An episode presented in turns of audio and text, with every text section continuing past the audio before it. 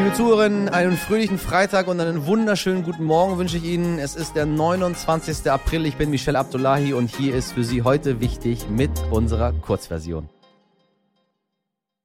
Zuerst für Sie das Wichtigste in aller Kürze.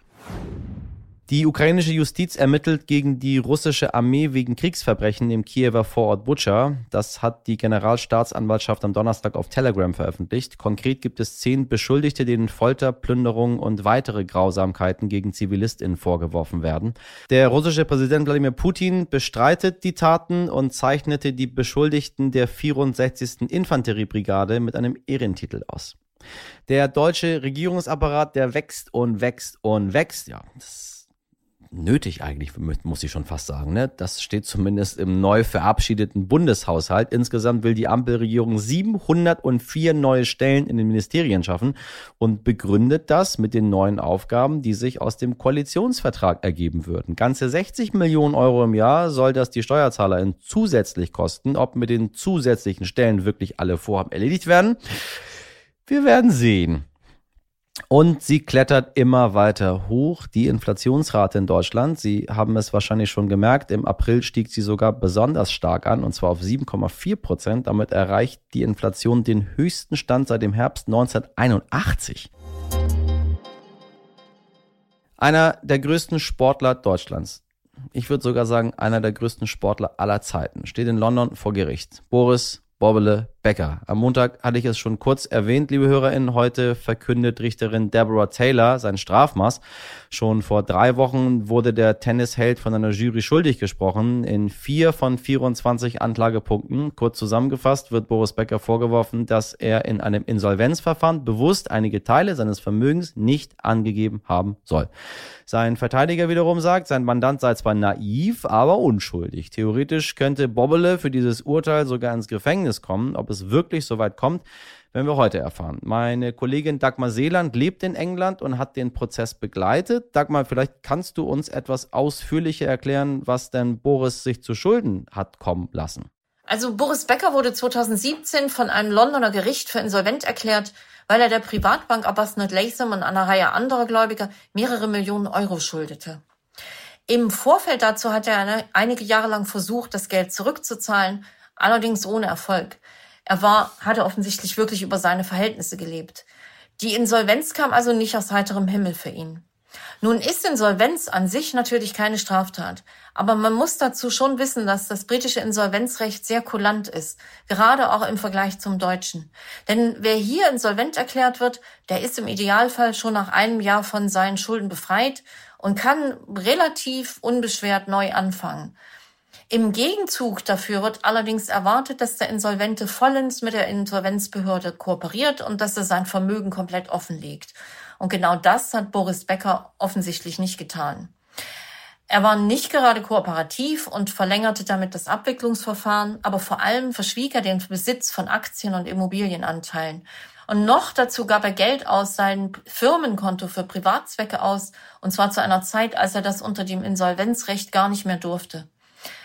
Er sagte natürlich vor Gericht, er habe aus Unwissenheit gehandelt, weil er die Insolvenzregel nicht kannte und schlecht beraten worden war.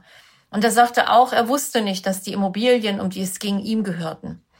Am Ende war das aber alles nicht überzeugend genug für die elf Geschworenen, denn die erklärten ihn in vier von 24 Anklagepunkten für schuldig, vorsätzlich Vermögen vor dem Insolvenzbeamten versteckt zu haben. Und die Betonung liegt dabei auf vorsätzlich. Apropos Stimmung im Gerichtssaal, du warst während des Prozesses dabei. Wie hat sich Boris Becker denn verhalten? Becker wirkte schon sehr angeschlagen während des Prozesses und es geht ihm offensichtlich auch gesundheitlich wirklich nicht gut. Zum Glück hatte er jeden Tag seine Freundin Lillian dabei, die kam mit ihm zu Gericht und auch Noah und Elias, die beiden Söhne, waren ein paar Mal dabei. Becker hatte mehrere Operationen an Hüfte und Knie und ich glaube auch am Fußgelenk. Und deshalb durfte er während der Verhöre sitzen. Eigentlich müssen Angeklagte und Zeugen da ja stehen. Im Ton war er sehr respektvoll und sehr überlegt, ähm, aber hatte offensichtlich auch den Rat bekommen, so wenig wie möglich zu sagen, hatte ich den Eindruck. Und gerade das Kreuzverhör mit der Staatsanwältin Rebecca Chokley das hat ihn offensichtlich schon sehr erschöpft. Die hat ihm das Leben ganz schön schwer gemacht. Ähm, einmal ordnete die Richterin am Nachmittag eine Pause an und da stand Boris Becker ganz geistesabwesend auf und ging auf den Ausgang zu, während die Richterin noch auf ihrem Platz saß. Und das ist ein Affront gegen die Gericht, die Regeln im Gerichtssaal. Der ganze Saal muss eigentlich sitzen bleiben, bis die Richterin den Saal verlässt. Und äh, deshalb pfiff ihn dann seine Freundin Lillian auch ganz sachte zurück und er drehte sich ganz erschrocken um und ging zurück auf seinen Platz. Danke dir, liebe Dagmar. Dann werden wir mal sehen, wie das Urteil über Boris Becker heute lauten wird. Es ist Freitag und das war's schon wieder mit unserer Geburtstagswoche, liebe Hörer. Deswegen hören Sie heute für das vorerst letzte Mal jemanden aus unserer Anfangsphase. Aber keine Angst, tolle Korrespondentin wie Raphael Geiger in den USA oder Rachel Blufab in Israel werden Sie auch zukünftig immer wieder hören. Nun aber zu meinem heutigen Gast, der sagt nämlich, Grundsätzlich sind Krisen das Normalste der Welt. Janis McDavid ist ein wahrer Profi, wenn es um Krisen geht, denn er ist nicht nur ein erfolgreicher Motivationscoach, sondern musste auch schon selbst einige Hürden in seinem Leben meistern, denn der heute 30-Jährige kam ohne Arme und Beine auf die Welt. Trotzdem ist Janis neben seinem Beruf auch UNICEF-Botschafter und hat sogar mit FreundInnen ja tatsächlich den Kilimanjaro in Tansania bestiegen alle Achtung, mein Lieber. Und ja, auch ihn sollten zumindest unsere StammhörerInnen kennen, denn er war bereits in Folge 12 mein Gast und seitdem, da, da ist viel, viel, viel passiert. Janis, welcome back. Ich grüße dich. Hallo, ich grüße dich. Äh, ja, zum zweiten Mal. Ich freue mich riesig. Danke. Ich weiß nicht, ob du dich erinnerst, aber der Headline unserer Folge Nummer 12 vom letzten Jahr war, wie kommen wir gut durch die Krise?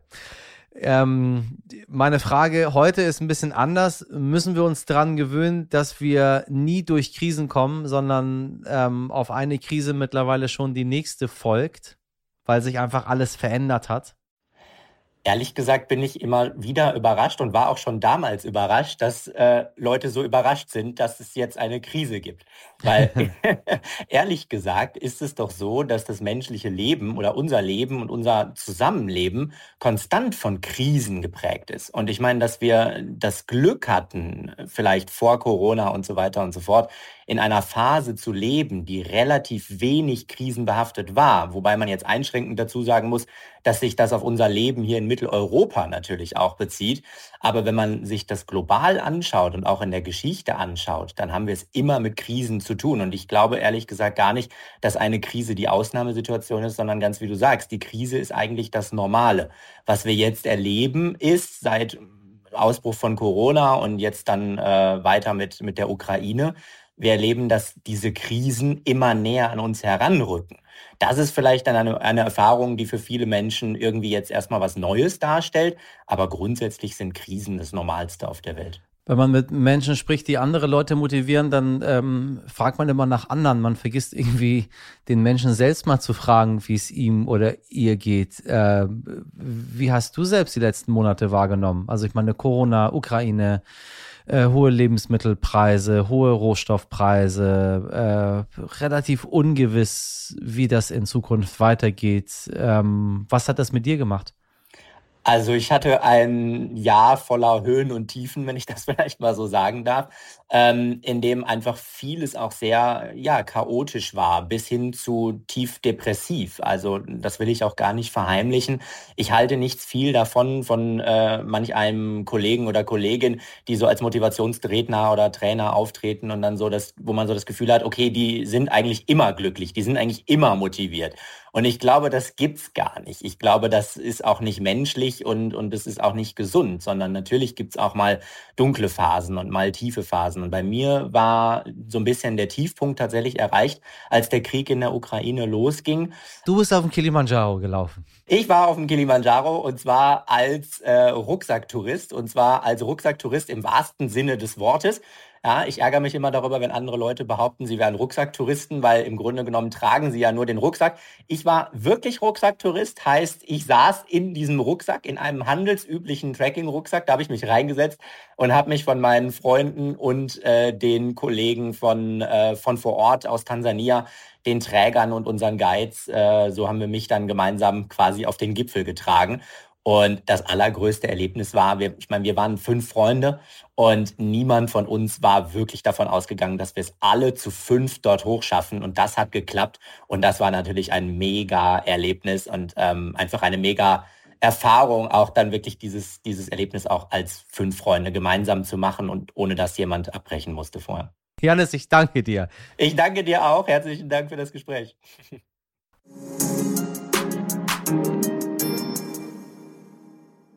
Das war es nicht nur mit heute wichtig in der Kurzversion, sondern auch mit unserer Geburtstagswoche. Falls Sie doch noch ein bisschen länger feiern möchten, empfehle ich Ihnen wärmstens unsere Langversion. Schreiben Sie uns gerne, wie Ihnen die Folge und unsere Geburtstagswoche denn so gefallen hat an heute wichtig. stern.de. Wir hören uns am Montag wieder, wie gewohnt, ab 5 Uhr in der Früh. Ich wünsche Ihnen einen schönen Freitag, ein bezauberndes Wochenende. Machen Sie was draus. Bis Montag, Ihr Michel Abdullahi.